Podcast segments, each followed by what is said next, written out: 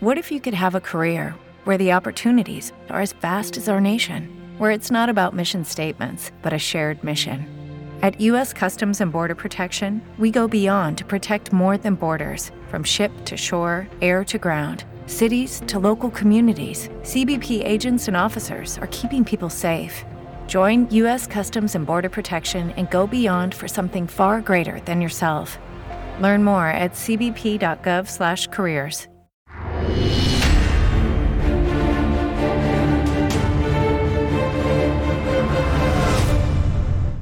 Hola, ¿qué tal? Bienvenido a Demos, la actualidad con Cris. Como nuevo cliente de Western Union, puedes disfrutar de una tarifa de envío de 0 dólares en tu primera transferencia internacional de dinero en línea. Envía dinero a los tuyos en casa de manera rápida, fácil y conveniente. Visita westernunion.com o descarga nuestra app hoy mismo y tu primera tarifa de envío corre por nuestra cuenta. Aplican ganancias por cambio de moneda. No disponible para tarjetas de crédito y envíos a Cuba. Servicios proporcionados por Western Union Financial Services Inc. NMLS 906983 o Western Union International Services LLS NMLS 906985. Misterio, un programa que vamos a arrancar como siempre con cuestiones internacionales. Vamos a ver estas imágenes, eh, son imágenes del comisario o excomisario europeo ya de comercio, ese irlandés Phil Hogan, que ha decidido dimitir tras haber sido acusado de incumplir las reglas sanitarias contra la COVID-19 en una cena en un club de golf. Su renuncia llega después de que el primer ministro de la República de Irlanda afirmara en un comunicado que la actitud de Hogan ha socavado, decía, todo el enfoque de la salud pública. La polémica estalló tras conocerse que el comisario asistió la semana pasada a una cena con más de 80 personas organizada en un hotel del condado de Galway por el Club de Golf del Parlamento irlandés. También se le ha acusado de moverse entre condados donde se había decretado confinamiento y de ser detenido por la policía al volante mientras utilizaba el teléfono móvil. En fin, todo, todo un pieza, podríamos decir, a estas alturas de la película. José, ¿qué tal? Muy buenas tardes. Muy buenas tardes, Xavi. Encantado de estar con vosotros otra semana. Menuda la que ha bueno, este hombre, ¿eh? Desde luego, desde luego. Además, Phil Hogan es uno de los, era uno de los pesos eh, pesados de la, de la Comisión Europea, ya en el antiguo, en la antigua comisión, ¿no? cuando era comisario de Agricultura y ahora ya como comisario de Comercio, en un momento tan complicado para el mundo, ¿no? en el que se está recolocando, digamos, la política de bloques, en el cual los, eh, digamos, ahora mismo los acuerdos que está peleando la Unión Europea eh, con tantas partes del mundo, los que ha firmado ya y los que no ha firmado todavía, como el nuevo que habrá que tener con el Reino Unido y con los Estados Unidos de América, pues están en solfa, ¿no? Y bueno, que caiga una figura como Phil Hogan, en fin, una persona que ha ido cogiendo muchísimo peso, un tío bastante afable, bastante bonachón, pero bueno, eh, digamos, yo tengo dos, dos, eh, reflexiones, ¿no? dos puntualizaciones que haría al, al, ver esto. Primero, esto confirma que estamos ante el mayor experimento psicológico de la historia, es decir, ahora mismo la propia Comisión Europea quiere mantener la tensión y prefiere cargarse a uno de sus pesos pesados en un pequeño rifirrafe de política interna irlandesa. El hombre, por lo visto, pues se sentó ahí en la mesa y estuvo cenando y es cierto que luego pues también se desplazó en coche, cosa que han hecho varios millones de españoles, según me consta, ¿no? escapándose a las playas por las noches los fines de semana cuando no podían hacerlo. ¿no? Eh, bueno, eh, la presión, digamos, de este experimento psicológico es, digamos, esa primera eh, eh puntualización que, me gustaría, que me gustaría hacer. ¿no? luego lo que vemos es que, a ver, la, la Comisión Europea ahora mismo está en un momento que no sabe para dónde tirar, ¿no?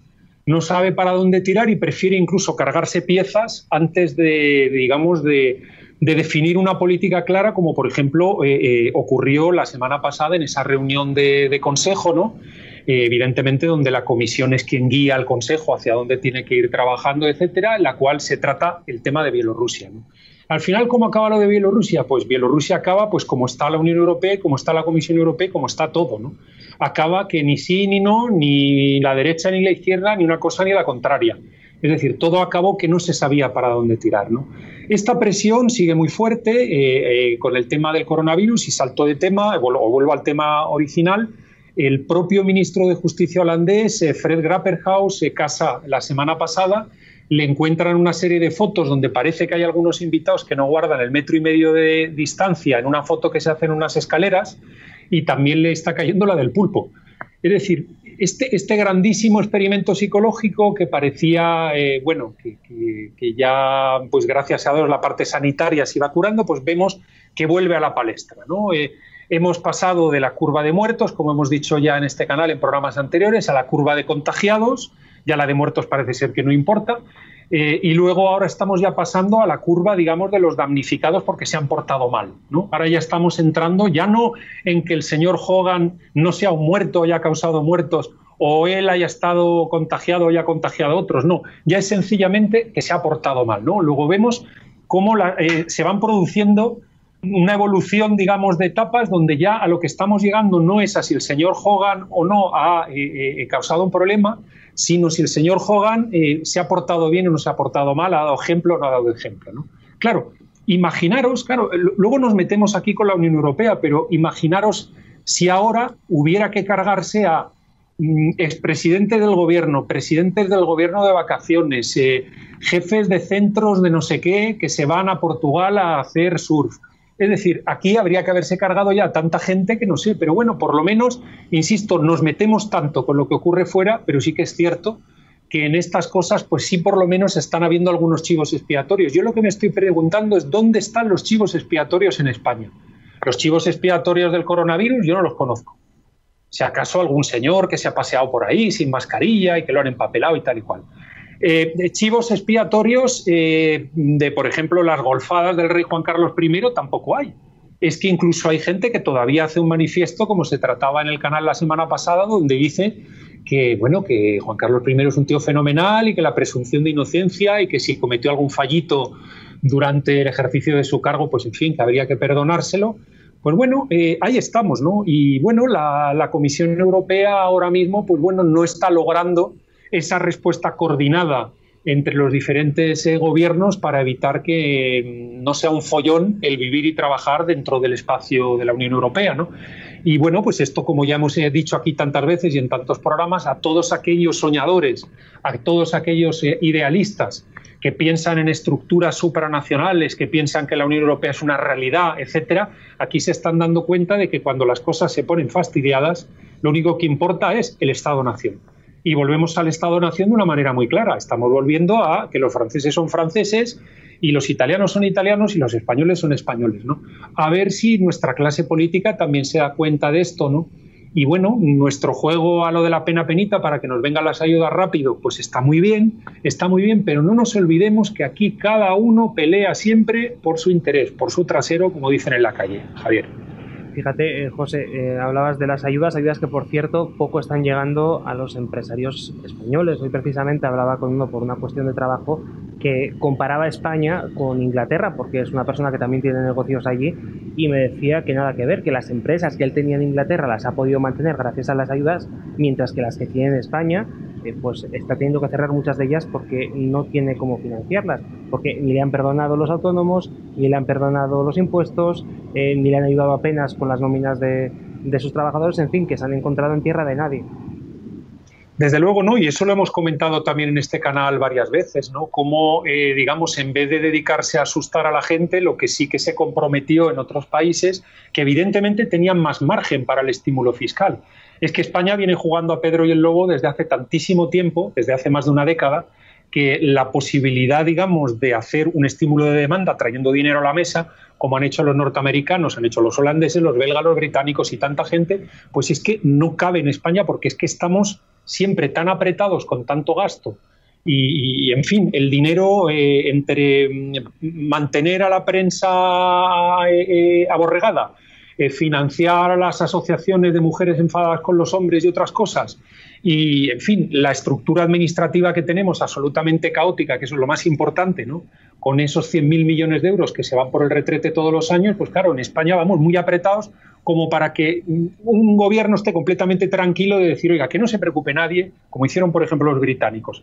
Mándeme usted la media que ha ganado usted mensualmente en los últimos dos años, usted lo, pone el dinero que ha ganado usted en los últimos dos años, lo divide por 24 y eso que sale, el 80% se lo paga, el 80% de lo que salga se lo pago yo tranquilamente en un pago a final de mes. Y usted esté tranquilo los próximos tres, los cuatro, cinco, seis meses que iremos viendo cómo evoluciona la cosa y esperemos pues, que se pare esto del virus, y, pero usted por lo menos tiene esto de base. y luego ya veremos lo que pasa.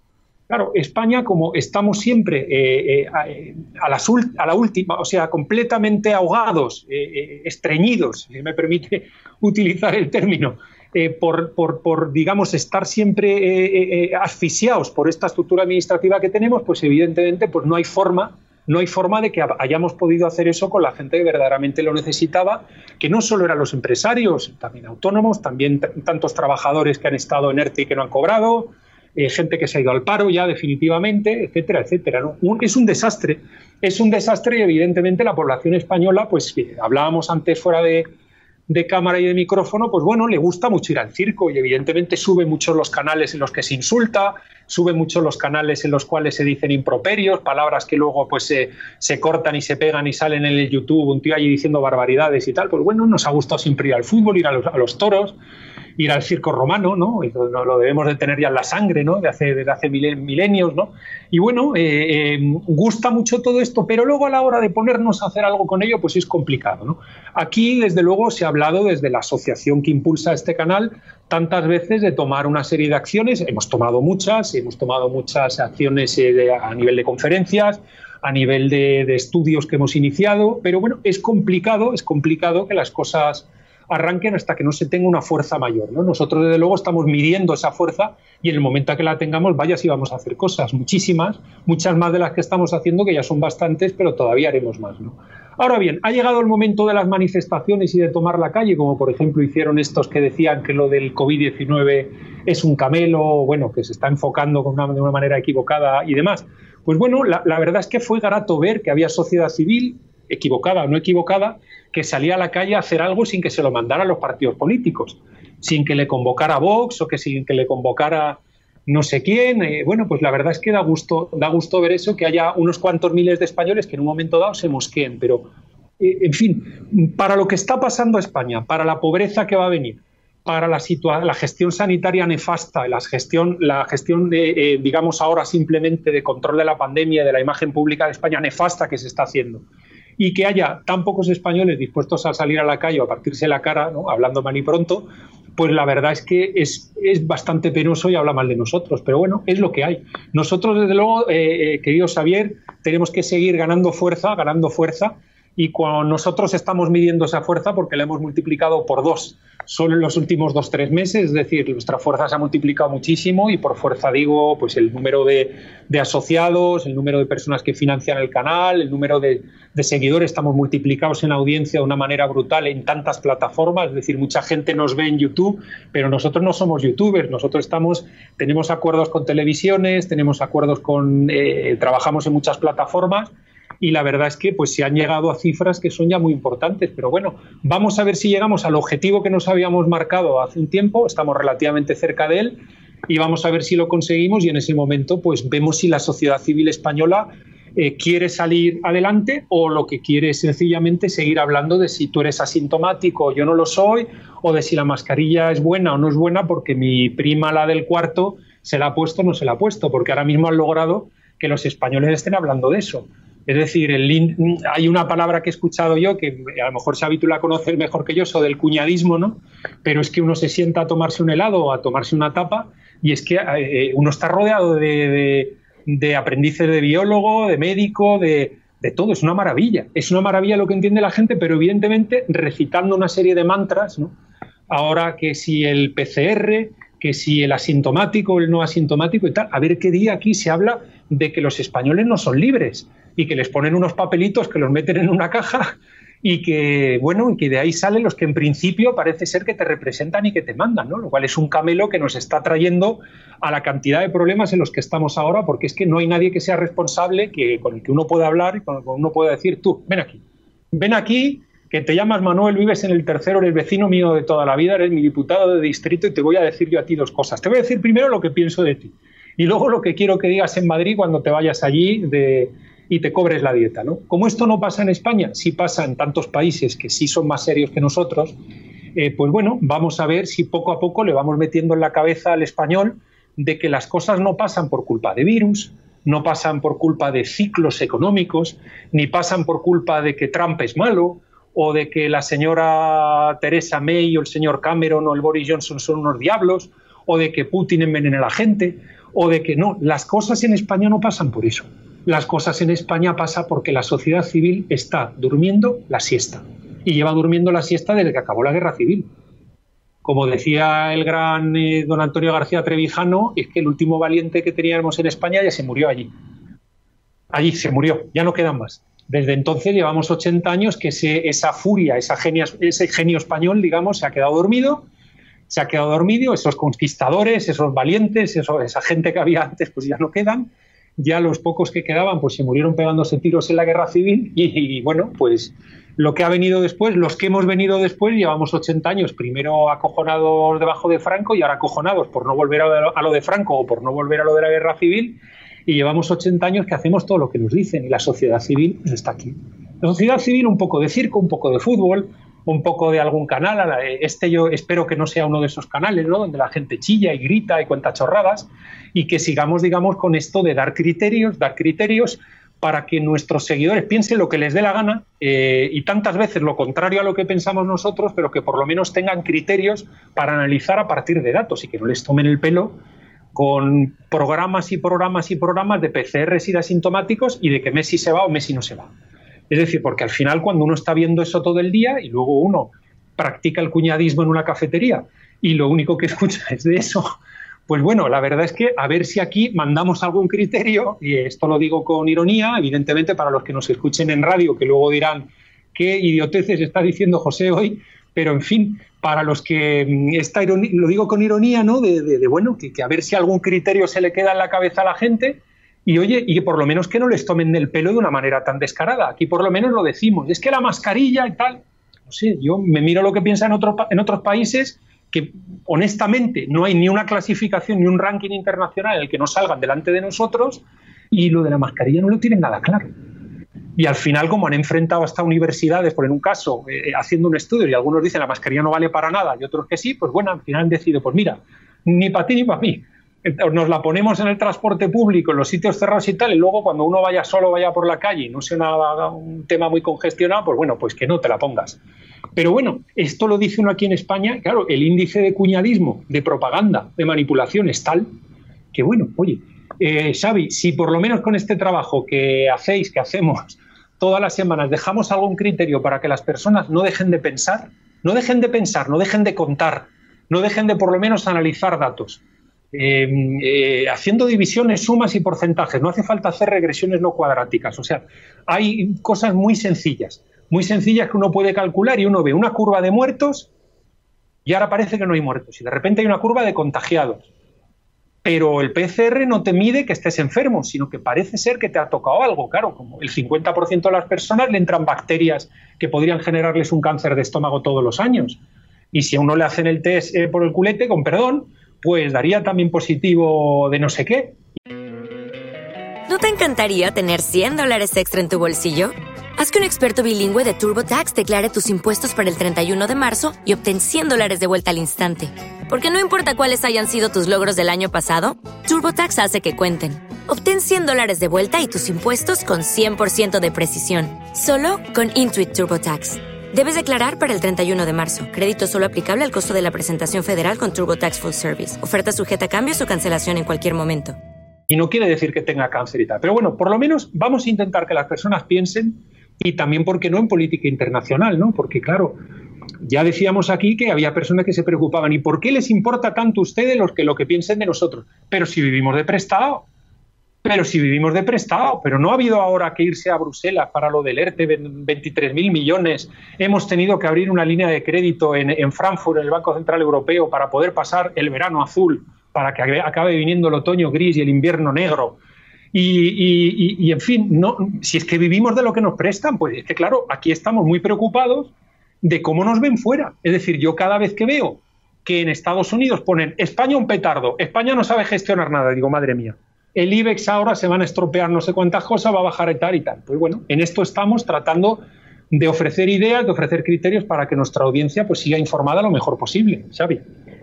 Pues precisamente hablando de Estados Unidos, este es el segundo tema que vamos a tratar hoy en la sección internacional, José, porque así como la semana pasada estuvimos hablando de Joe Biden, porque había sido ya nominado como candidato a presidente por el Partido Demócrata, el pasado lunes, si no me equivoco, fue el turno de Donald Trump, ahí están viendo las imágenes de esa nominación, una performance, y perdón por, el, por la palabra esta, cuando vamos a decirlo en español, una puesta en escena muy diferente a la que pudimos ver con Joe Biden, vemos al presidente con otra sobriedad, por cierto, hablando de cuestiones tangibles eh, y no de, esas tonterías de si la paz mundial, que si los LGTBI, HIJKL, PQ y todo el alfabeto que quieras.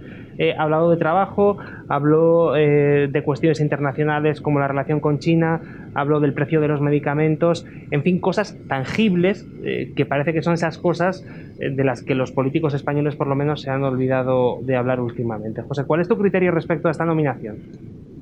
Bueno, eh, eh, simplemente eh, ofrecerte la puntualización de que la Convención Demócrata ha durado prácticamente toda la semana, el lunes empezó, y bueno, pues ha sido una, convención, yo creo que lo, acabas de, de, resumir tú mejor de lo que lo podría hacer yo. Es decir, se ha ido más a lo concreto, por resumir, ¿no? Se ha ido más a lo concreto, hemos visto a un Donald Trump que finalmente ha logrado unir al Partido Republicano detrás de él. Claro, también ha habido Mm, es decir, es una combinación de dotes de persuasión y también de purgas. Ha habido mucha purga interna y pues no se ha visto ni a George W. Bush, el antiguo presidente, no se ha visto por allá a Dick Cheney, no se ha visto a la viuda de John McCain, no se ha visto al general Powell que se ha pasado a los demócratas, no se ha visto a Sarah Palin, no se ha visto al rebotado del senador eh, eh, eh, Romney, el antiguo candidato republicano que perdió las elecciones con Obama. Es decir, eh, estamos en, un partido republicano nuevo donde tampoco se escucha mucho a, antiguas figuras como podían ser Marco Rubio o Ted Cruz.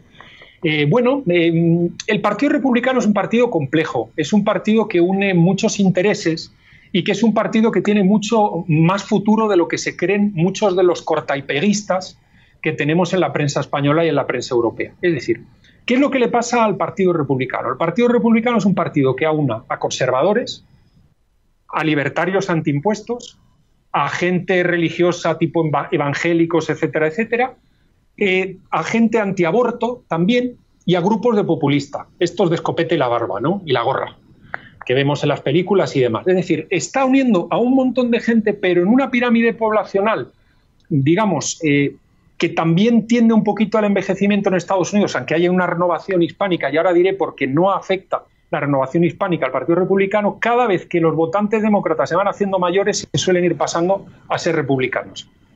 Y además la población hispánica de segunda generación, los hispanos, los que vienen de México, los que vienen de Hispanoamérica, todos estos, la primera generación hasta que le dan el derecho son demócratas, la segunda generación se hacen de republicanos.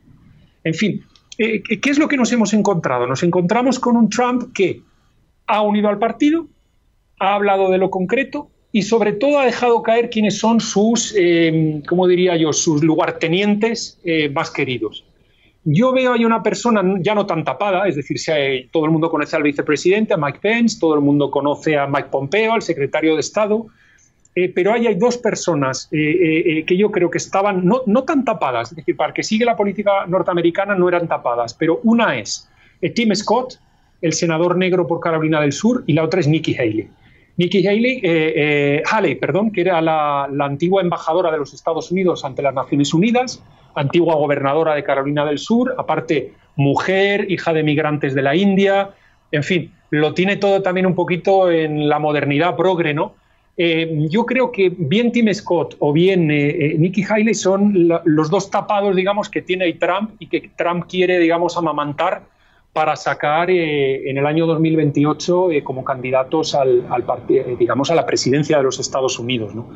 Nikki Haley, sobre todo, tú has comentado de lo que habló Trump, habló de no avergonzarse de ser americano, es decir, que no comprende Nikki Haley como, recuerdo un poco el discurso en, en, Dakota del amigo Trump, como, como él presentaba, pues bueno, los Estados Unidos de América como ese país que ha traído la electricidad, que ha traído el coche, que ha traído el Internet, que ha rescatado al mundo tres veces en el siglo XX, que ha traído el móvil, que ha traído, es decir, que ha traído tantas cosas de la aviación moderna, digamos, la industrialización de la aviación, etcétera, que ha traído lo que es el siglo XX y XXI, viene todo de los Estados Unidos y que por qué van a estar avergonzados de eso, ¿no? Siendo un país líder. ¿no? Entonces, Nikki Haley lo que traía era eso, de que hay que parar ya de, que los Estados Unidos estén avergonzados, sino que tiene que haber unos nuevos Estados Unidos que estén orgullosos y que no entiende el ambiente, digamos, de, bajón ¿no? que trae Biden y que traen los, eh, los demócratas en general. Y luego, eh, bueno, eh, me gustó también bastante el discurso de Mike Pence, que estuvo dirigido a los militares, estuvo dirigido a los veteranos, estuvo dirigido a la seguridad. Y bueno, yo me atrevería a decir que va a haber tres temas. Tres temas, eh, yo sé por dónde van a atacar los, los demócratas, pero creo que hay tres temas que van a ser los prioritarios que van a decidir las elecciones. ¿no? el primer tema va a ser el virus y la economía. Si el virus se afloja y la economía sigue subiendo como está subiendo, pues va a tener muchas más eh, posibilidades Trump de ganar. Segundo, el tema de la seguridad. El tema de la seguridad es un tema que se han agarrado a eso los norteamericanos, eh, seguridad, propiedad, desastre, que no haya caos en las calles, y eso es algo que creen que les puede dar de ganar. Y luego lo tercero, y a pesar de que en Europa sigan pensando los juntaletras, los cortapeguistas, sigan pensando que lo importante va a ser la raza, la injusticia y los desequilibrios eh, económicos y tal, yo creo que por ese orden es por lo que se va a decidir quién va a ser el próximo presidente de los Estados Unidos de América.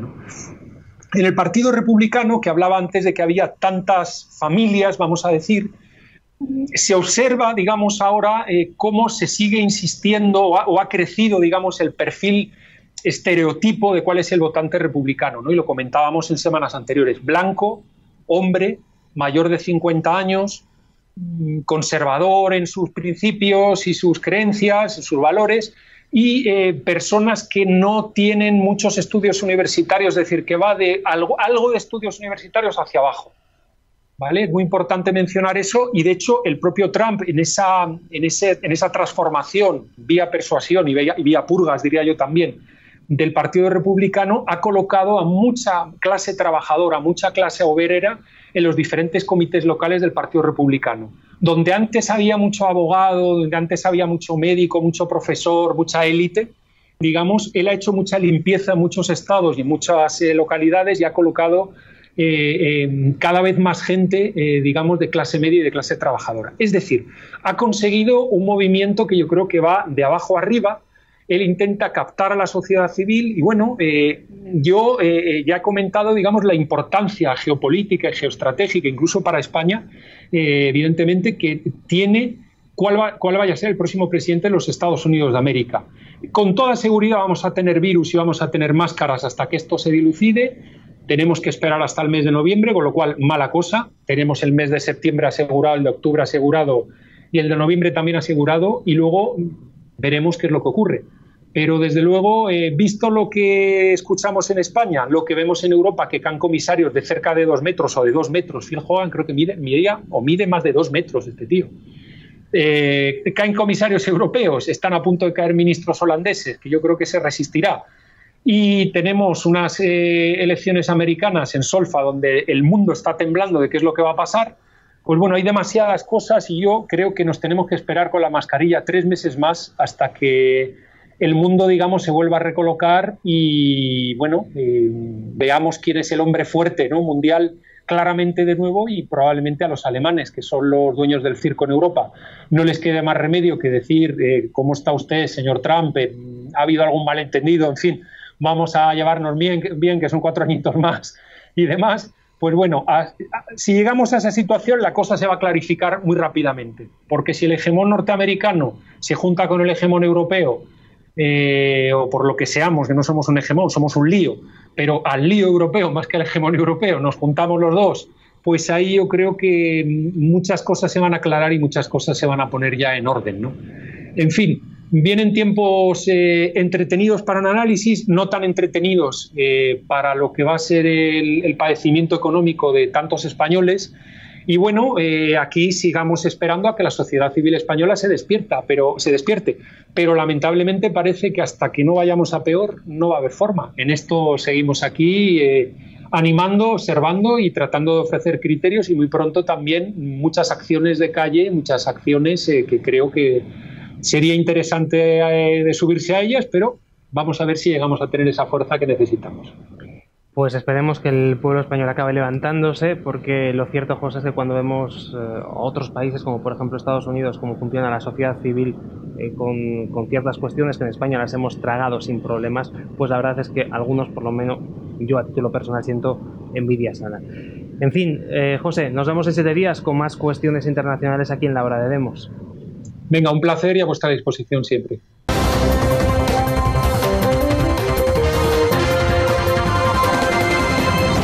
Abrimos página económica y saludamos ya a nuestro economista de cabecera, el señor Roberto Centeno. Roberto, ¿qué tal? Muy buenas tardes. Muy buenas tardes. Bueno, Roberto, hoy arrancamos hablando de esa oferta que le ha hecho el líder del Partido Popular al presidente del Gobierno, a Pedro Sánchez. Le ha dicho que si echa a Podemos del Ejecutivo, del Gobierno de España, que el Partido Popular se compromete a aprobarle los presupuestos de este año. ¿Cuál es tu criterio al respecto, Roberto? Bueno, efectivamente, la verdad es que el tema de Casado que está mm, dando muestra de lo que es, ¿eh? que es un, en vez de un presidente de un partido, parece un becario del partido. Bien, la última que tenemos es, eh, que se ve muy claramente este, este asunto, es el tema del presupuesto. Eh, la oferta que le ha hecho al, al Partido Socialista de que si echan a los de Podemos del gobierno, están dispuestos a apoyar los presupuestos. Bueno, no sé si ustedes se dan cuenta de la barbaridad, de la barbarie que supone el que Casado ofrezca apoyar los presupuestos. Son unos presupuestos del hambre, son unos presupuestos ruinosos, es la peor política económica que se ha seguido en toda la Unión Europea, en toda la OCDE y en todo el mundo desarrollado, la de esta gentuza, y Casado está dispuesto a avalarlos. Es decir, para que tengan ustedes una idea más concreta, está dispuesto a avalar la mayor subida de impuestos de todos los tiempos, ¿eh? que van a ser una salvajada de, 70, de más de 70 mil millones de euros a la clase media y a la clase trabajadora. Eso es lo que Casado está dispuesto a hacer, porque no ha dicho que está dispuesto a negociar, sino que está dispuesto a apoyar a los presupuestos. Está dispuesto a apoyar a unos presupuestos que nos han llevado a una política económica realmente, en este caso concreto, que es, es lo mismo, eh, la política económica del gobierno socialista, que nos ha llevado a tener la peor situación económica de todo Occidente. Fíjense que acaba de dar las cifras hoy la OCDE, en la cual España, en los seis primeros meses de este año, la, el PIB ha caído un 23,7%, frente a la mitad del 12,1% que ha caído la media de la OCDE en este eh, primer semestre. Y si en vez de la OCDE consideramos países como Estados Unidos, como Alemania, como Austria, ¿eh? estos han caído el 10 y pico y algunos, como Corea del Sur, han caído solamente el 4 o el 4,5%. Es decir, que la barbaridad que supone el desastre total y absoluto que supone el, el apoyar la política económica de esta gente es casi, casi inimaginable. Eh, mm, de momento, de momento, si aparte del PIB hablamos de la deuda, los 140.000 millones que nos va a dar el año que viene y el siguiente la Unión Europea, de los cuales solo la mitad, 72.500, eh, son gratis et amore, solamente es el 25% de lo que España necesita el año que viene y el siguiente. Necesita 480 mil millones de euros y de ello nos van a dar solamente gratis algo así como el 12 o el 13%. Eh, el dinero restante lo tiene que sacar del Banco Central Europeo, pero claro, el Banco Central Europeo ya tiene más de 300 mil millones de euros en bonos españoles. Yo no sé hasta cuándo va a seguir. En lo que va de año, en lo que va de año, el gobierno de Sánchez, al que ahora va a apoyar y va a blanquear su política según oferta de Casado, que además le van a decir que no, ¿eh? lo cual ya es vergonzoso, porque eso es cornudo y apaleado. ¿eh? Eh, nos ha endeudado en 100.000 millones de euros y de aquí a fin de año nos va a endeudar en otros 100.000 millones de euros más. Es decir, vamos a tener que endeudarnos con el Banco Central Europeo como jamás en el pasado, superando incluso a el endeudamiento que tuvimos con Rajoy, que nos endeudó en 600.000 millones de euros. Esto significa que con el nuevo endeudamiento, el endeudamiento Rajoy y el endeudamiento eh, de Sánchez, ahora que quiere avalar el, el, de Casado, eh, eh, estamos hablando de que van a arruinar las próximas generaciones de españoles durante los próximos 60 años. Eso es la, política económica, el tipo de presupuesto que estos tíos han dicho que van a apoyar solamente con que se vaya el Chepa y su banda. ¿Mm? Verdaderamente eh, el tema de, de Casado es que no tiene no tiene eh, no tiene nombre no tiene nombre. Mm, el, a nivel de, según los datos del Banco de España, a, nivel de junio, a final de junio, el PIB en relación al eh, la deuda en relación al PIB había pasado del 95% a fin de año al 105%. Y eso solamente la deuda PDE, porque si consideramos la deuda total, que es un 35% mayor que la deuda según protocolo de déficit excesivo, estaríamos ya en un 150% del PIB. Es decir, eh, nos lleva directamente a la ruina y comparado con el resto de países del mundo, somos los que peor hemos gestionado la pandemia de todo el mundo conocido y que tiene estadísticas más o menos fiables y ahora somos los que peor estamos gestionando la economía, que como he dicho hace un momento, según la OCDE, eh, la caída de nuestra economía es el doble, manda narices, el doble, nada más y nada menos, el 23,7% de la media de la OCDE, que está en el 12,1%. Y esto mm, es lo que el, el, mm, señor Casado quiere, eh, ha ofrecido al Partido Socialista el ser, el hacerse cómplice de este magnicidio económico que nos espera, bueno, que tenemos encima y que nos espera.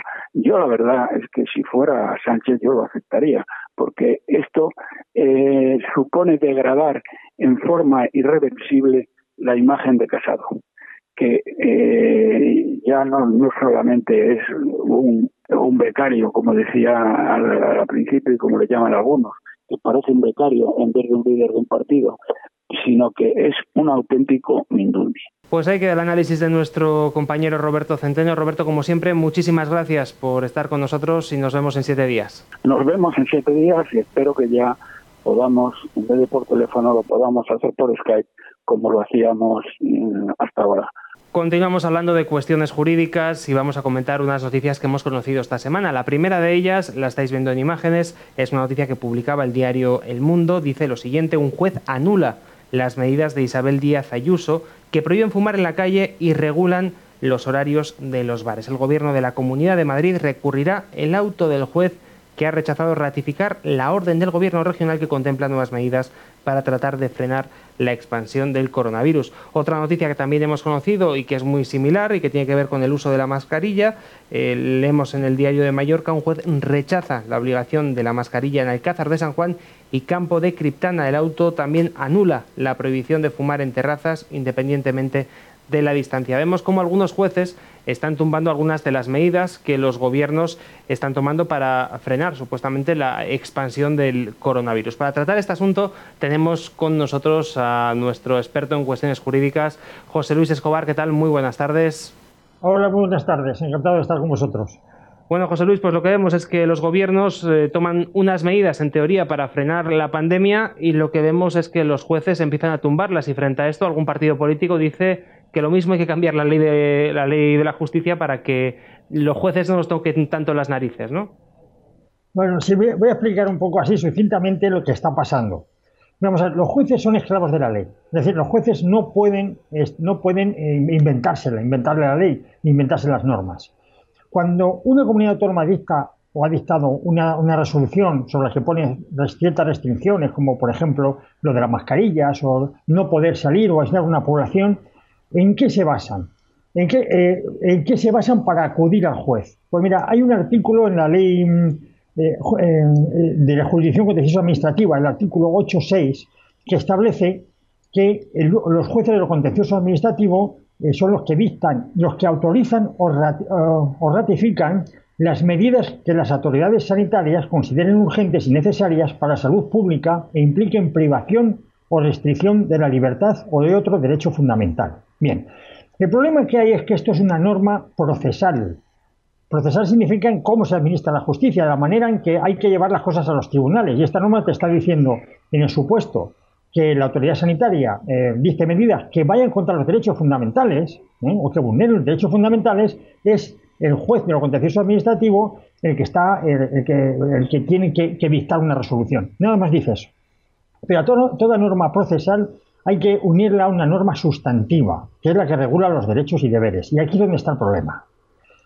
La única norma sustantiva que hay para, privar de derechos a los ciudadanos por razones de, sanitarias es el artículo tercero de, las medidas especiales en materia de salud pública, que dice que la autoridad sanitaria podrá adoptar las medidas oportunas para el control de los enfermos, no de los sanos, solo de los enfermos, de las personas que estén o hayan estado en contacto con los mismos y del medio ambiente inmediato, así como las que se consideren necesarias en caso de riesgo de carácter transmisible. Claro, cuando una comunidad autónoma dicta una resolución que no es para enfermos ni para los que hayan estado en contacto con ellos, sino es para toda una población, está interpretando este, este artículo, pero de una forma demasiado burda, porque lo que está haciendo es comprometiendo derechos, derechos de todos los ciudadanos de una población.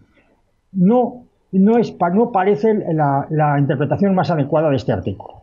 Bien, ¿qué han hecho los jueces ante esta disyuntiva? Pues el de Madrid, por ejemplo, dice, mire, mire usted, me pide usted una autorización porque se están vulnerando derechos fundamentales y yo no veo ningún derecho fundamental vulnerado.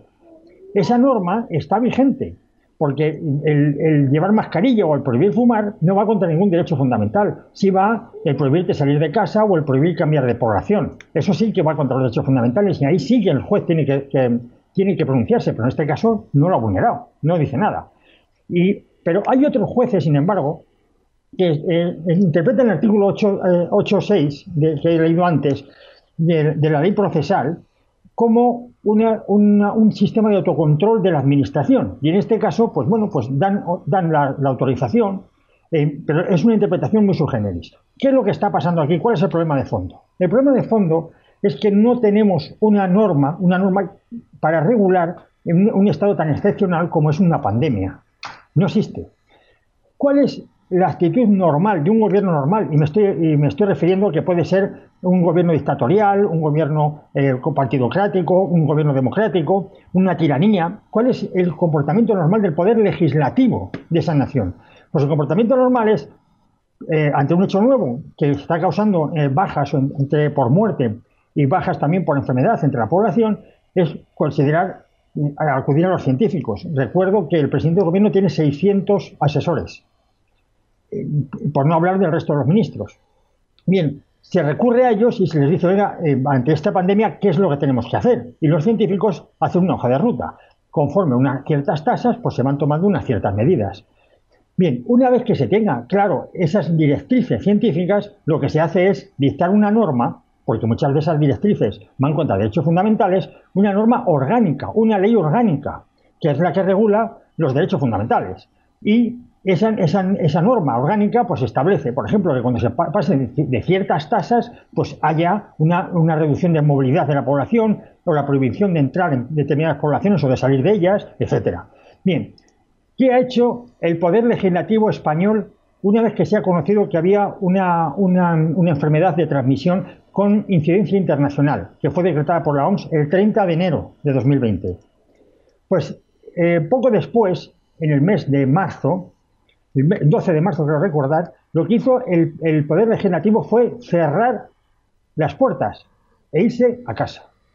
Y establecieron tres excepciones, que luego se convirtieron en cuatro. Tres. Una relativa a, votar si Macedonia del Norte entraba o no entraba en la OTAN. Otra relativa a unas subvenciones para la agricultura y otra relativa a unas normas eh, laborales. Posteriormente, una vez decretado el estado de alarma, se tuvieron que reunir otra vez para eh, ratificarlo, porque así lo manda la Constitución. Pero tenemos al Poder Legislativo, en vez de estar asesorando y dictando normas conforme a los científicos, están de vacaciones. Y están de vacaciones desde que se inició la pandemia. ¿Cuál es la consecuencia de esto? La consecuencia de esto es que no hay forma de, orientarse normativamente para regular la, administración de la, pandemia o qué, frenos podemos eh, poner, qué puede poner la población ante ella, qué recursos tiene el Estado para organizar a la población para que no sea víctima de la pandemia. Bueno, pues esto no lo han hecho. ¿Cuál es la actitud actual del presidente del gobierno? El presidente del gobierno ha venido con un bronceado, desde luego digno de elogio, está para una revista del corazón y lo que ha dicho es que pasa a la oposición, que él no quiere saber nada y que sean las comunidades autónomas las que tomen las medidas. Las comunidades autónomas no tienen medios legales. Los medios que, legales que son los que he leído, que son absolutamente difusos. No es, es imposible orientarse con ellos y es imposible con ellos organizar una oposición a la pandemia. Si bien viene dicho previamente que el poder legislativo de cualquier Estado, ya sea una dictadura, ya sea una, una partidocracia, ya sea una democracia, tiene el deber inexcusable de dictar normas para evitar que la población sea víctima mayoritariamente de una pandemia, lo que tenemos en España no es ni una dictadura ni una partidocracia, es un sistema absolutamente corrupto, donde el poder legislativo que tenía que organizar las normas para hacer frente a la pandemia se nos ha ido de vacaciones y todavía no ha vuelto. Y lo que es peor, no hay ningún proyecto de ley, no hay ningún proyecto de, no de ley presentado en el Parlamento para organizar, por ejemplo, la vuelta al colegio, o en qué casos hay que suspender las clases, o en qué momento una población tiene que ser aislada, con prohibición de entrada y salida, pues son derechos fundamentales que han, de estar regulados en una ley orgánica y que no los tenemos regulados porque nuestro poder legislativo pues, eh, se ha ido de vacaciones. Hay un, hay un estudio realizado por el portavoz de, la, Sociedad Epidemiológica de España que establece que eh, cuando, cuando para encontrar a un positivo hay que, hay que mm, hacer menos de 20 test, 20 test o menos, la, la, mm, la, la, tasa de contagio es disparatada y ya no se puede controlar. Para que nos hagamos una idea, Nueva Zelanda tiene 2.000, para, para encontrar un solo positivo hace falta hacer 2.000 test. En, en Corea del Sur, 200 test. En Italia, 100 test. En España, tenemos para dar con un positivo hace falta 20 test. Eso significa, según este señor, que eh, la, tasa de transmisión en España está descontrolada. Eso nos va a llevar seguramente, vamos, con toda seguridad a un confinamiento, eso no, hay duda, debido a que, que, ya es imparable, ya no, no hay rastreador que pueda eh, rastrear todo esto. Como conclusión, Cabe decir que debido a la falta de normativa y regulación sobre cómo eh, hacer frente a la pandemia, debido a que nuestros, a nuestros eh, diputados y senadores se han ido de vacaciones, pues nos encontramos totalmente indefensos ante la pandemia y que tenemos que sufrir unas consecuencias tanto vitales como económicas muy graves. En cualquier caso, José Luis, sí que es cierto que ha habido muchas medidas que se han tomado por parte de diferentes gobiernos que a mucha gente le parecía absurda. Por ejemplo, la cuestión de la mascarilla en todo momento. Nosotros hemos comentado en demos que en un momento determinado, pues la mascarilla sí que puede tener utilidad, pero, por ejemplo, pasando solo por la calle, es absurdo estar respirando tu propio aire. Bueno, es absurdo eso, es absurdo estar pasando por el campo con tu propio aire, en fin. la verdad es que es disparatado, todo lo que está ocurriendo es disparatado. Para, para hacer bien el trabajo de la administración, lo que tienen que haber hecho es, una vez que nos tenían confinados, cuando ya está empezando a bajar la curva, tenían que haber eh, eh, cogido a los rastreadores, los famosos rastreadores, y cada caso nuevo que se hubiera, que se hubiera dado, los hubiera detectado inmediatamente haciendo muchos, muchos test, naturalmente. Y por cada caso nuevo, aislarlo y aislar a todo su entorno. Esa es la forma de, perseguir o, de hacer frente a una pandemia. ¿Qué han hecho? Por lo que han hecho ha sido irse de vacaciones, están haciendo test ahora, sí, se han incrementado mucho los test, pero sin método, es decir, eh, no, no aíslan o no han podido no han podido controlar a todos los que a todas las personas que han estado en contacto con un positivo y con los resultados pues, son los que estamos viendo y los que vamos a ver, que desgraciadamente los que vamos a ver. Pues así están las cosas, José Luis. Eh, dicho sea de paso, con unos test que incluso hay algunos científicos que dicen que no son nada fiables, dicho sea de paso. Bueno, esa es otra, pero es que es lo que tenemos. Mira, eh, cuando tú ves, por ejemplo, a Italia o a Corea del Sur, que llevan unas, unos métodos que en España no llevamos, y, los resultados son positivos, lo único que hay que hacer es evitarlos. Estoy de acuerdo en que, los test pues, no son todo lo, todo lo fiables que, debieran ser o que nos parecen, etcétera. Sí estoy de acuerdo en eso, pero es que de alguna manera hay que hacer frente a la pandemia. Y, y los datos que tenemos ahora mismo eh, son, son muy preocupantes. Bueno, pues ahí están las cosas en España. José Luis, como siempre, muchísimas gracias por haber estado con nosotros y espero verte más a menudo en Demos, que lo cierto es que te has tomado un buen verano, ¿eh? Sí, sí, me he tomado unas buenas vacaciones. What if you could have a career where the opportunities are as vast as our nation, where it's not about mission statements, but a shared mission? At U.S. Customs and Border Protection, we go beyond to protect more than borders, from ship to shore, air to ground cities to local communities, CBP agents and officers are keeping people safe. Join U.S. Customs and Border Protection and go beyond for something far greater than yourself. Learn more at cbp.gov/careers. Okay, round two. Name something that's not boring. A laundry. Ooh, a book club. Computer solitaire. Huh? Ah, oh, sorry. We were looking for Chumba Casino. That's right. ChumbaCasino.com has over 100 casino style games. Join today and play for free for your chance to redeem some serious prizes. ChumbaCasino.com. No purchase necessary. Full prohibited by law. 18 plus terms and conditions apply. See website for details. Nos vemos en la próxima. Un abrazo. Gracias. Un abrazo. Hasta ahora.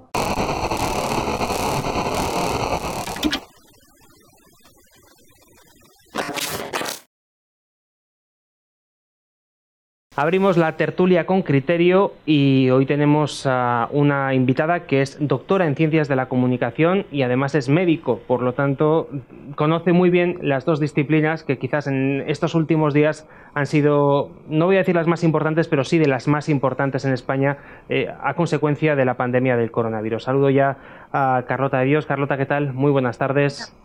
Buenas tardes.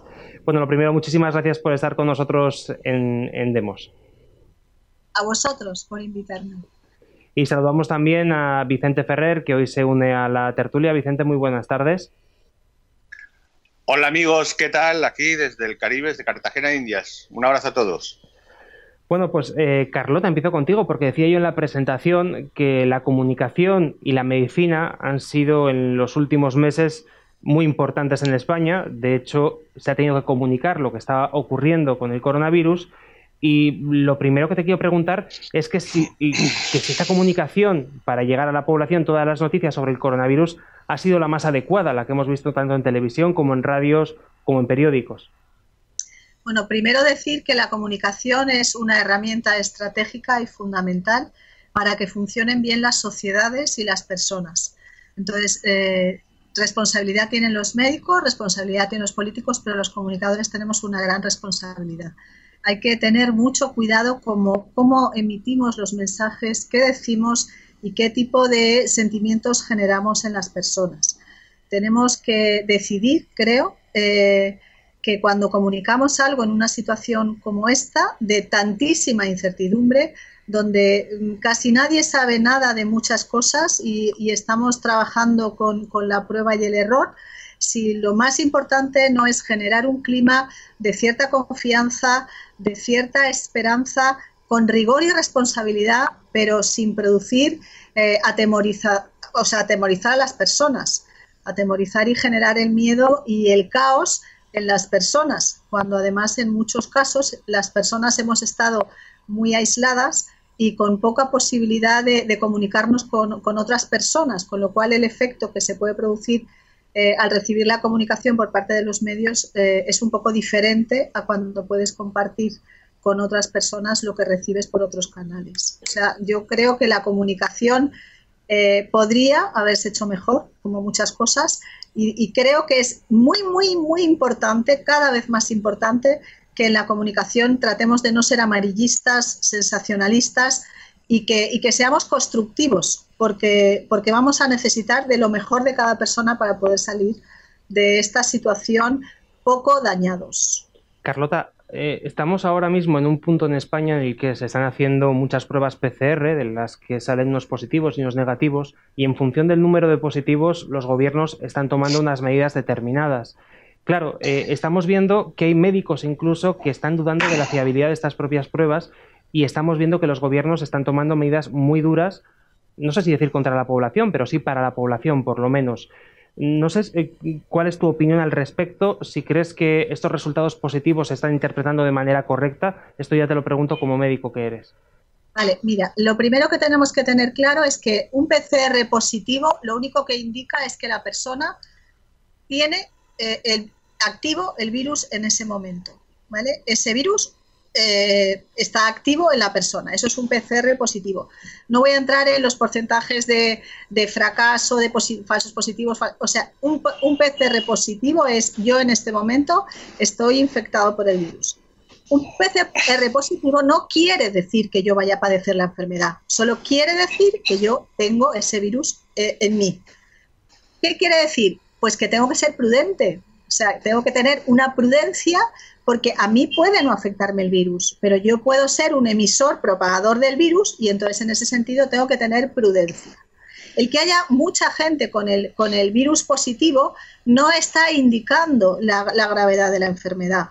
No está indicando más que hay mucha gente que tiene el virus, que está eh, siendo portadora del virus. Y entonces hay que tomar las medidas necesarias y, y, todos deberíamos de ser suficientemente responsables para tomar las medidas necesarias por respeto a los demás. Por decir, yo puedo ser un foco de contagio. Eh, esto ha sido así eh, con otros virus, es decir, eh, si tú, por ejemplo, hablamos de la mononucleosis infecciosa, hay muchísima gente que ha pasado la mononucleosis infecciosa, la, la, ha contagiado y no la ha padecido. En cambio, hay personas que con la mononucleosis infecciosa tienen unos cuadros muy graves. Quiero decir, en este momento lo que es claro es que PCR positivo es que tú tienes el virus y eres infectivo y entonces has de actuar teniendo en cuenta que no deseas, porque nadie desea hacer daño a otro ser humano, infectar a esa persona. Pero eso no quiere decir que esa persona vaya a padecer la enfermedad, vaya a tener un ingreso hospitalario o se vaya a morir de esta enfermedad. ¿Vale? Entonces hay que separar lo que es PCR positivo de lo que es la enfermedad. El PCR positivo nos sirve para prevenir ¿vale? más contagios. Punto. Eh, sí que quería preguntarle a Vicente sobre cómo se está viviendo la pandemia en Cartagena de Indias, en tu país de acogida. Eh, no sé si la comparativa se puede hacer con España, si está siendo similar. ¿Cómo lo estáis viviendo allí? Bien, no llegó al grado de lo que eran los fallecimientos y las muertes, por supuesto, ni de lejos que en, España. ¿no? Sí que hay un confinamiento, pues bueno, agresivo, no lo siguiente, es decir, que están diciendo que parece un suicidio colectivo porque no se atreve, ni siquiera con los meses que ha pasado, el gobierno se atreve eh, a fiarse de la sanidad y de la capacidad sanitaria del, país y, falta material. En fin, se está planteando ya empezar a abrir a partir de septiembre las vías interiores, etcétera. Aquí lo que sí que está con lo que está diciendo Carlota es que eh, aquí está viendo, se nota que hay una disensión entre, entre los profesionales de la medicina. No, no hay realmente un criterio totalmente común porque se distinguieron una serie de directores de hospitales y médicos que son los llamados pro tratamiento y se da la circunstancia que estos pro tratamiento que con, con un cóctel de medicinas que, se, que está al alcance de las personas han tenido un éxito. En este momento el contagio aumenta, pero ya no hay muertos. Por ejemplo, en Cartagena de Indias lleva días sin muertos, en Barranquilla uno o dos, eh, en otros sitios igual. Bogotá es la que la única que todavía está, y, sobre todo de más control oficialista, digamos, varias decenas de muertos, pero tampoco de fallecidos, tampoco pasa de ahí. Quiero decir que es curioso además que este criterio de protratamiento, con un cóctel muy determinado, eh, pues de medicamentos, pues no salen los medios, eh, hablan por las radios, hablan por en las grandes televisiones no salen ni, ni se menciona, ¿no? Eh, entonces ahí hay una disfunción clara, está pasando algo en la comunicación y, o en la realidad, pero está claro que, que está llegando a la gente aquí aquí falla algo. ¿Desde cuando la ciencia, digamos, y no digamos la sanitaria, eh, no, no, es clara sobre algo, ¿no? sobre algo tan elemental como, por ejemplo, llevar mascarilla o cosas así. Entonces, realmente, mm, aunque hay una información todos los días y sale el presidente y sus colaboradores, siempre en la misma línea y, por ejemplo, no sale la información de toda la cantidad de, doctores y, centros que, están teniendo unos resultados bárbaros del 99,9 y pico de, resultados positivos, de, pues con un cóctel, y, solo se habla, de, a, nivel de los grandes medios, solo se habla de la vacuna. De la vacuna, de los resultados que está teniendo este, estos pro-tratamientos, no se habla. Entonces, realmente hay elementos que, que imitan como menos, cuanto menos, a, a desconfiar de, de todo. No es lógico que haya una, una marea, una, pues bueno, todo un tsunami de desconfianza a todos los niveles. Sí que me gustaría... Me, sí, me gustaría decir, sí, en ese sentido sí que me gustaría decir una cosa. Eh, y que es importante en relación a lo que dice Vicente del tema de los tratamientos. Estamos ante un, ante un eh, elemento, el SARS este COP2, que, no sabemos, no, no, hemos sabido muy bien eh, ni cómo funcionaba, ni qué cuadro clínico tenía, ni cuál era el tratamiento. Eh, lo he dicho al principio, hemos estado trabajando mucho con el tema de prueba-error. Yo creo que pasa en todo el mundo que, hemos entendido o se está entendiendo a base de, la experiencia clínica, que es súper importante, es decir, porque no todas las enfermedades debutan de la misma manera. Puedes eh, tener alteraciones respiratorias, cutáneas, eh, habéis oído hablar de la tormenta de citoquinas, o sea, hay muchas maneras de reaccionar diferentes. En este momento eh, se está haciendo algo que yo creo que es muy, muy importante y que, y que no se le da importancia porque se desconoce eh, la profesión, el arte de la profesión médica, que es la clínica. Entonces, eh, si tú tienes un problema de una coagulación intravascular diseminada con anticoagulantes, lo resuelves. Si tienes un problema de una tormenta citoquímica con, corticoides, lo resuelves. Si tienes un problema, quiero decir, estamos tratando, y en ese sentido eh, no hay casi muertos, ¿vale? porque estamos empezando a tratar bien la enfermedad. Eh, la enfermedad nunca, siempre te sorprende, pero por eso yo creo que hay que hacer una loa al arte médico, al arte que es capaz de no tratarnos como si fuéramos máquinas y coches a todos iguales con protocolos estandarizados, porque no lo somos. Entonces, eh, los profesionales de la medicina yo creo que son prudentes y tampoco pueden decir eh, de una manera simple esto es lo, lo único que funciona o lo que no funciona. También es cierto que, bueno, pues que, pueden existir otros intereses, pero yo en esto creo que no nos añade mucho.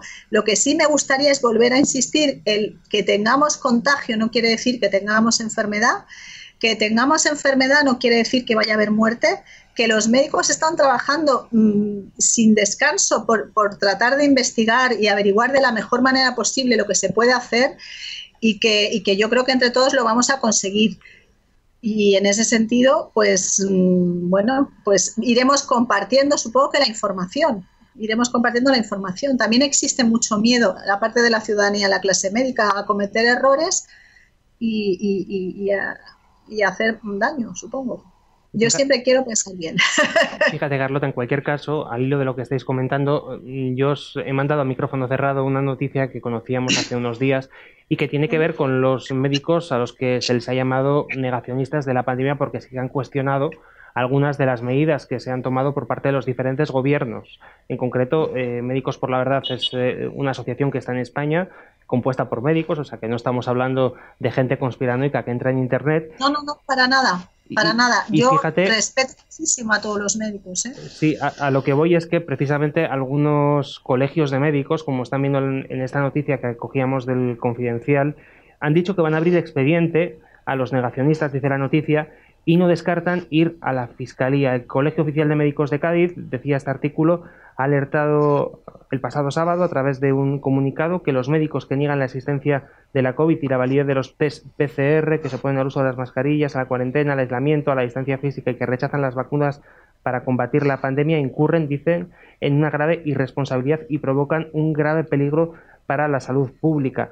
Nosotros, evidentemente, no somos médicos en, Demos y no podemos opinar sobre estas cuestiones con un criterio claro, pero eh, Carlota, sí que es cierto que la ciencia, si no tiene discusión, si no tiene lo que comentabas antes, prueba-error, pues mal vamos, ¿no? Porque aquí al final lo que parece es que eh, quieren, eh, digamos, imponer una verdad científica oficial y quien se salga de ahí, pobrecito de él. Vale, en yo, yo en eso también tengo cosas que decir. Mira, eh, yo creo que los médicos que estudian medicina de verdad estudian porque quieren ayudar a las personas y salvar. Eh, hablo de médicos personas. Luego podemos encontrarnos con que a veces las instituciones eh, están influidas por otra serie de cuestiones, que yo no voy a entrar en ellas, donde mm, tienen un cierto miedo, ¿vale? a escuchar, a dialogar, a abrirse, etcétera, etcétera. Este, esta posición de algunos colegios de médicos en España no es novedosa, no es novedosa.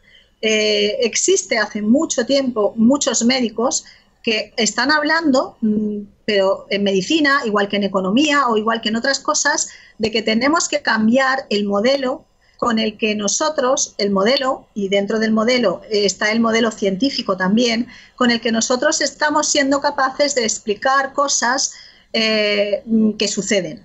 Hay demasiadas cosas que, no, que el modelo científico actual no, no, nos vale, no nos vale. Y en el año 1900, me parece que fue 40, hubo un biólogo que eh, desarrolló una teoría, que es la teoría general de sistemas, donde explica eh, que no podemos explicar los fenómenos biológicos como explicamos los fenómenos matemáticos o los fenómenos mecánicos o otro tipo de fenómenos. Eh, cuando se producen mm, mm, crisis en los modelos científicos, en los modelos sociales, siempre existen a lo largo de la historia de la humanidad eh, sectores que se resisten a cambiar, que se resisten a escuchar, que se resisten porque mm, tienen tanto miedo a que lo que ellos han tenido se les modifique lo más mínimo que frenan eh, el, diálogo, que se frena el progreso y que se frena. No es con la pandemia esto, esto es una cosa que viene de muy, muy, muy atrás. Entonces, a mí siempre me gusta, porque siempre digo que nos deberíamos de empezar a hacer preguntas cuando estas cosas pasan. Es decir, estos señores que dicen esto, ¿qué tienen que ganar? ¿Y con qué objetivo lo hacen? ¿Vale? ¿Con qué objetivo lo hacen? No puedes imponer las cosas. No debes imponer las cosas. Debes dialogar, debes de entender, debes de buscar explicaciones, debes de dar justificaciones. ¿Vale? Eso es un tema. Y otro tema es que lo tenemos que hacer desde el consenso y desde la paz, porque si nos empezamos a pelear, nos empezamos a mm, amenazar, mm, vamos a generar desconfianza y la desconfianza es tan mala como el miedo. No sé si he aclarado algo.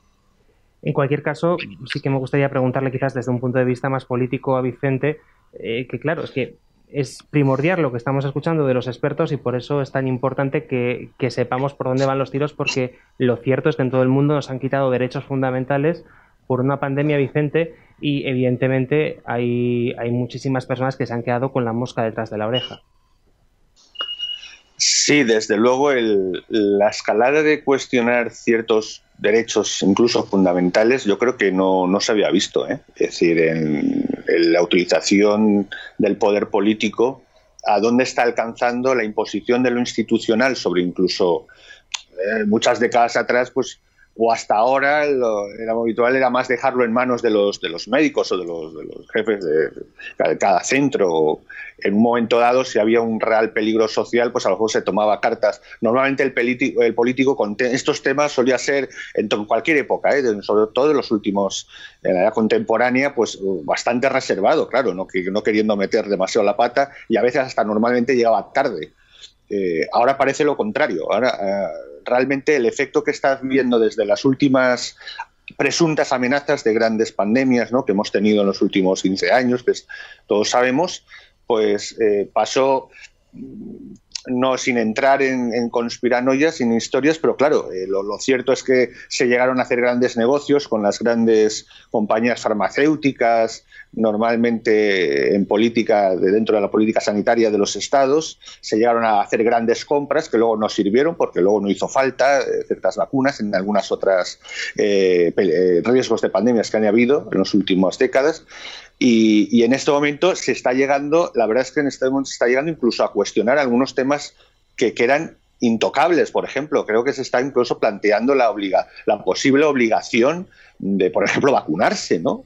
Algo inaudito. Precisamente uno de los flecos, una de las cosas de las, de las leyes a partir del año 45 de los derechos humanos, de la Declaración de Derechos Humanos, entre otras cosas, precisamente viniendo de, de, donde veníamos, del doctor Mengele, ciertos campos, etcétera, pues una de las cosas fundamentales es que una persona antes prima el derecho singular a, negarte a que te introduzcan a la fuerza un, un medicamento o un tratamiento que, que el general así está ¿eh? en, el derecho internacional en Naciones Unidas.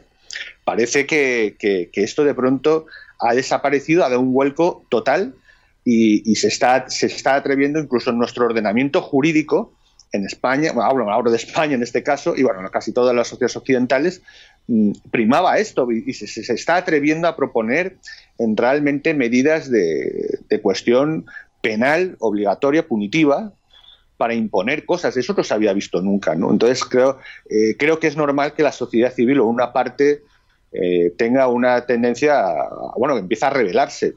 Y además por una sensación de que muchos gobiernos eh, no quieren asumir responsabilidad. Antes que fiarse, por lo que decía Carlota, de los médicos que están en el campo de batalla, de los centros, de, de la práctica, parece que mm, se agarran a las, a las medidas, digamos, de consenso internacional y de las instituciones específicas que, sanitarias internacionales y, y se lavan la mano con eso. What if you could have a career where the opportunities are as vast as our where it's not about mission statements, but a shared mission? At U.S. Customs and Border Protection, we go beyond to protect more than borders, from ship to shore, air to ground. Cities to local communities, CBP agents and officers are keeping people safe.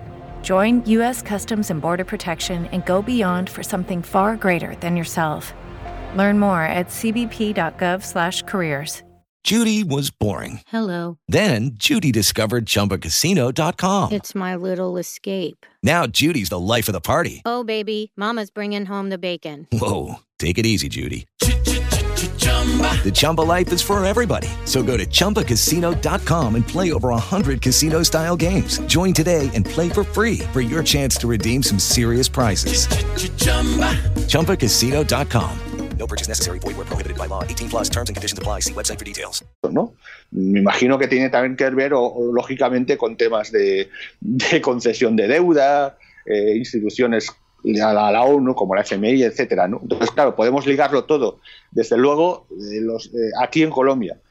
Y no digamos en España, el gobierno parece más preocupado en no llevarle la contraria a las instituciones internacionales que están ligadas a las otras instituciones que conforman el conglomerado eh, internacional, ¿no? de, institucional alrededor de la ONU y etcétera, la UNESCO, eh, el tema de la salud, la OMS y le preocupa más eso que realmente mirar lo que está pasando y actuar conforme a los hechos de la, del personal médico real que está, está a, pie de calle. Y en ese sentido, la verdad, eh, sí que hay objetivamente para la desconfianza. Hombre, no entrar a lo mejor en una dinámica realmente que empieza pero claro, empieza, em, empieza a sospecharse y empieza, digamos, a brotar una serie de reacciones que es que me parecen lógicas. No está siendo nada lógico. Eso hay que decirlo. O sea, el comportamiento de algunos gobiernos, especialmente el de España, que desde luego objetivamente ya hay datos y los, los están poniendo el New York Times, eh, creo que era ayer o antes de ayer, que España era el peor gobierno, es decir, si diseñaran el peor gobierno de gestión del mundo es España. Es increíble.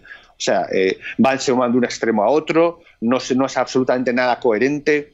Eh, un montón de cosas. Entonces, eh, claro, la gente es normal que se elude de tanta incompetencia, ¿no? Porque no sé qué es más terrorífico, si darnos cuenta de la extrema incompetencia que está al, mando, a los mandos, o, realmente que, esa incompetencia no sea tal que sea más bien aprovechando un determinado programa para, tratar de, de dirigir mejor el control social. Entonces, es lógico que haya susceptibilidades y desde luego se está poniendo sobre la mesa temas de, cuestión jurídico muy fundamentales que jamás se habían atrevido ningún gobierno, al menos en Occidente, a, plantear ¿eh? y, que, y que choca directamente con los ordenamientos jurídicos tanto nacionales como por supuesto a nivel internacional de derechos humanos. Carlota, no sé si quieres hacer algún comentario a esto que ha comentado Vicente. Yo estoy como vosotros y como la mayor parte de los ciudadanos, muy preocupada eh, personalmente con eh, el secuestro de las libertades y los derechos individuales de la persona. Esto sí que me parece preocupante. Y me parece que las personas y, la ciudadanía y la sociedad deberíamos sufrir un despertar para darnos cuenta que tenemos que hacernos mayores y exigir a la clase política eh, que no nos pueden tratar como si fuéramos eh, ganado eh, en un corral. O sea, no, no, debemos permitirlo. La libertad y la dignidad son valores excelsos que han costado muchos años y, mucha sangre y mucho sudor y mucho dolor conseguir. Y no podemos renunciar a ello. Dicho esto, es muy importante que la forma en la que eso lo hagamos la ciudadanía sea una forma respetuosa y sea una forma pacífica, porque no podemos eh, generar batallas, disensiones, ya más odio, más resentimiento, más dolor, porque, porque eso sería terrible. Pero tenemos que impedir a toda costa que se nos roben los derechos y libertades fundamentales de la persona. Y el cuerpo eh, es, eh, es sagrado de una persona. Tú no puedes invadir el cuerpo de una persona bajo ningún concepto.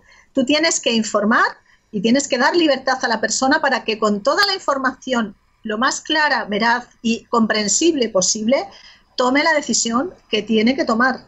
Pero imposiciones, asaltos y cosas como las que yo oí el otro día al presidente del gobierno de esta nación, de tomaremos el control y dominaremos, a mí me ponen los pelos como escarpias así lo digo. Sí, porque además eso nos recuerda a ciertos gobiernos que tuvieron lugar en los años 30 del siglo pasado que... estoy diciendo, o sea, no podemos volver a cometer los mismos errores. Yo creo y soy tengo muchísima esperanza con el bicho este, porque creo de verdad que es la oportunidad de que nos despertemos, porque llevamos mucho tiempo permitiendo muchas cosas que, que, no deberíamos haber permitido nunca. Y a mí me gusta decir, y Vicente me conoce, que Acientes y consintientes, decía mi madre, que murió este año al principio, gracias a Dios antes, y pude acompañarla en el final de su vida, decía que acientes y consintientes pagan culpa por igual. Es decir, eh, y dicho esto, hagámoslo bien. Demostremos que los de abajo lo podemos hacer mejor que los de arriba. Fíjate, hablando, me has dejado muy bien el, el balón centrado porque lo siguiente que te quería preguntar es eh, sobre esos mensajes que nos están llegando por parte de los políticos a través de los medios de comunicación que están eh, culpabilizando a la, a la, sociedad del rebrote que está ocurriendo en estos meses. Dicen que los jóvenes tienen la culpa porque se juntan, que somos los ciudadanos, que el político no quiere pero tiene que hacerlo ante la, falsa, la falta de, de responsabilidad del ciudadano. Son mensajes que no sé qué consecuencias, Carlota, pueden tener para la población después de haber sufrido un confinamiento, después de haber sometido a la población a unas restricciones, además le añadimos la culpabilidad que nos viene por arriba. Es un cóctel explosivo a nivel psicológico. La culpa, la culpa es eh, una palabra que yo siempre le digo a la gente que se ponga eh, en la nevera de su casa cuando abres para coger agua y diga yo no soy culpable de nada, ¿vale? Sí soy responsable, pero no soy culpable. El problema es que en España tenemos el síndrome de la culpabilización desde siempre, o sea, es como que, como que tengo, o sea, nos lo han metido hasta, hasta en el ADN más profundo. Entonces, no, no entendemos que una cosa es responsabilizarte de tu vida y otra es sentirte culpable de todo. Es que son cosas muy diferentes. Pero la culpa normalmente se utiliza, es, es, un, es una herramienta de dominio, ¿vale? Entonces, ¿qué haces cuando tienes que dominar a una persona? Hacerla sentir miedo y culpa. Si tú haces a una persona sentir miedo y culpa, mm, la tienes dominada y hará lo que tú quieras que haga. ¿Lo he dicho claro? Vicente, te quería preguntar si en Colombia también ese sentimiento de culpabilidad también está llegando a la población a través de los medios de comunicación. Sí, incluso en, lo que es aquí Colombia, por ejemplo, está ocurriendo casi ya una persecución mutua, ¿no? Estos de que son muy ignorantes de estos barrios, eh, lo que están haciendo y fiestas y no sé qué, está viendo quién, quién es culpable quién, ¿no? De, azuzar el contagio y tal, ¿no? Pero cuidado con lo que ha dicho Carlota, porque Argentina es que Argentina ha pasado algo que puede haber, eh, puede haber disparado la chispa de algo muy gordo y muy serio. ¿no? Ha habido un caso que es el caso Solange, de una chica que estaba muriendo de cáncer terminal y los policías impidieron que su padre fuese a estar con ella sus últimos días. Eh, lo detuvieron, lo, casi lo trataron como un criminal, eh, entre policías lo llevaron a otro departamento, a otra provincia no le han dejado en los últimos meses, no le han tolerado y simplemente le hicieron una prueba que ni siquiera dio positivo, dio dudoso y, no toleraron y, además las autoridades se jactaban de hacer cumplir la ley. Eso ha, disparado, eh, ha sido tal, lo, llaman un delito de lesa humanidad, eh, ha despertado tal eh, reacción popular que se está planteando incluso muy seriamente, se está llamando a la rebelión fiscal y se está proponiendo incluso tirar abajo el gobierno. O sea, eh, cuidado porque mm, si los poderes públicos eh, siguen tan torpes y, en, esa línea, eh, pues se pueden provocar cosas que nunca habíamos visto antes. ¿no? En, este caso, en Argentina, la verdad es que la situación está de una tensión gigantesca el, caso Solange es que es absolutamente de cajón. ¿Cómo es posible que la chica que lo estaba pidiendo durante los últimos meses, ya las últimas semanas, era agónico y ha acabado muriendo sola? Eh, el padre, lógicamente, pueden imaginar cómo se ha, levantado una rebelión general y estamos en un, punto complicado. ¿eh? repito, eh, ya hay formaciones que están llamando formalmente, organizadamente, a la rebelión fiscal inmediata y, otras a, hacer caer el gobierno. O sea, eh, no se puede tratar, como ha dicho Carlota, al ciudadano al punto que ya eh, como, como, un, como un monigote o, una pieza de ajedrez. ¿no? Y creo que sí que sin llegar a perder el sentido común, pero la verdad es que toca a la sociedad civil demostrar que existe, que son personas, ¿no? Y, y, me temo que lo tendrá que hacer la sociedad civil misma, porque está dejándose claro que las autoridades no están a la altura, al menos en algunos países, no están a la altura es demasiado obvio y es lo que está pasando como nunca había pasado antes. ¿no? Es demasiado obvio que no hay una correlación de, una coherencia entre lo que se hace y la capacidad de demostrar que se tiene liderazgo. Y bueno, mm, con esos criterios, pues eh, creo que está claro, ¿no? Es decir, nuestra postura. Sí, eh, no nos queda mucho tiempo, pero sí que quería hacerle una última pregunta a Carlota que tenía que ver con el uso de la mascarilla. Eh, yo, por ejemplo, Carlota, que vivo en, la frontera, en San Sebastián, muy cerquita de Francia, me extraña mucho cruzar la frontera y ver cómo las medidas que se han tomado allí respecto a la mascarilla son muy diferentes a las que tenemos en España. Aquí vemos que tenemos que tener la mascarilla puesta las 24 horas, incluso cuando estamos solos en el monte, y cuando cruzas la frontera, que está a 20 kilómetros de mi ciudad, de San Sebastián, eh, la gente eh, usa la mascarilla pues, cuando no puede mantener una distancia de seguridad. Entonces, eh, claro, en un país como España, donde hace tanto calor, llevar una mascarilla, que también puede generar problemas con bacterias, etcétera, no sé yo si esta medida se debe a la incompetencia de los gobernantes, si tiene algún sentido, porque lo cierto es que España mm, creo que es el único de los pocos países que obliga a llevarla en estas condiciones. Mira, el tema de la mascarilla, hablamos del tema de la mascarilla, pero me gustaría hacer un, llamamiento a, lo que he dicho antes. Es decir, no debemos permitir que se nos roben las, libertades, ni la dignidad, ni los derechos humanos. Eh, pero lo que tenemos que hacer es intentar hacerlo de manera pacífica. porque si lo hacemos de una manera incorrecta, lo único que vamos a conseguir es, que, dar justificación para que se nos trate de determinada manera que nunca debería deberíamos de ser tratados, ¿vale? Eh, entonces, por favor, yo me gustaría llamar a la cordura y a, la sensatez y a que podemos perfectamente no permitir que nos, que nos quiten derechos, libertades, dignidad, pero lo tenemos que hacer de una manera pacífica y respetuosa. Dicho esto, eh, yo llevo la mascarilla. Llevo la mascarilla por respeto, ¿vale? Por respeto. Yo no sé si estoy contaminada. Sé que hay mucha gente en mi país que tiene mucho miedo.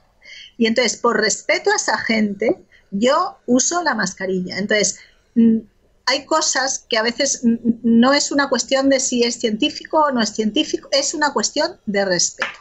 Y si me voy al monte y estoy yo sola, pues es evidente que respiro por la nariz porque, porque necesito respirar porque soy un ser humano y necesito respirar. Entonces, lo que yo diría es, por favor, seamos prudentes, sensatos y mm, usemos la mascarilla como signo de respeto, pero no nos volvamos locos. No sé si contesta tu pregunta, Xavier. Más o menos sí. Pues eh, Carlota, muchísimas gracias por haber estado con nosotros hoy en Demos. Ha sido un placer tenerte en, el programa y esperamos tenerte aquí más adelante eh, para tratar estas cuestiones o quizás otras más agradables, que no tenga que ser todo sobre la pandemia.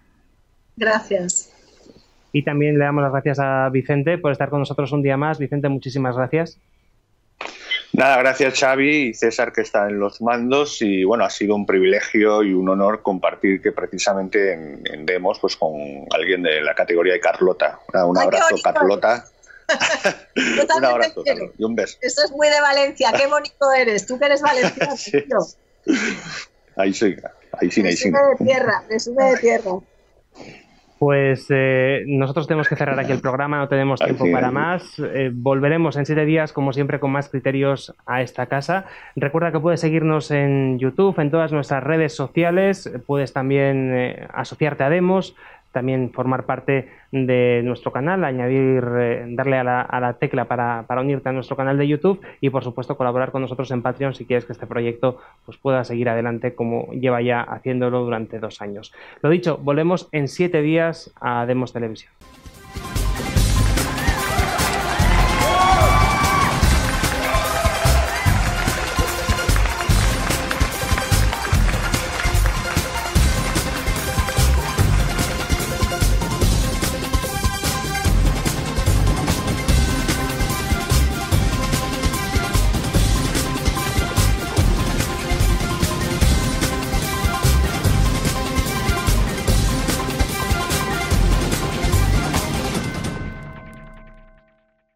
Guys, it is Ryan. I'm not sure if you know this about me, but I'm a bit of a fun fanatic when I can. I like to work, but I like fun too. It's a thing. And now the truth is out there. I can tell you about my favorite place to have fun Chumba Casino. They have hundreds of social casino style games to choose from, with new games released each week. You can play for free anytime, anywhere and each day brings a new chance to collect daily bonuses. So join me in the fun. Sign up now at ChumbaCasino.com. No purchase necessary. BGW. Void were prohibited by law. See terms and conditions. 18 plus.